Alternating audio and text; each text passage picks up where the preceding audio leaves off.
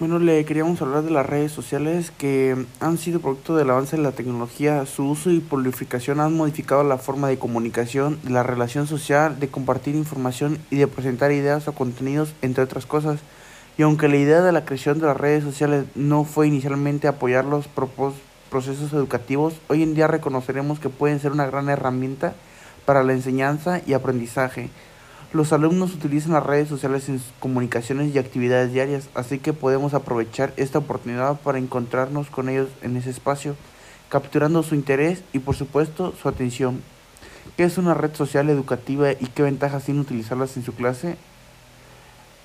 1. El uso de las redes sociales como medio de comunicación. 2. Las redes sociales promueven y facilitan la colaboración.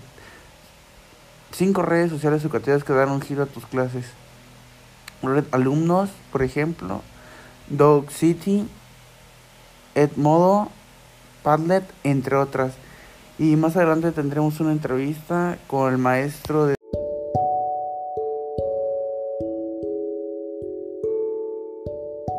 Bueno, le queríamos hablar de las redes sociales que han sido producto del avance de la tecnología. Su uso y prolificación han modificado la forma de comunicación, de la relación social, de compartir información y de presentar ideas o contenidos, entre otras cosas.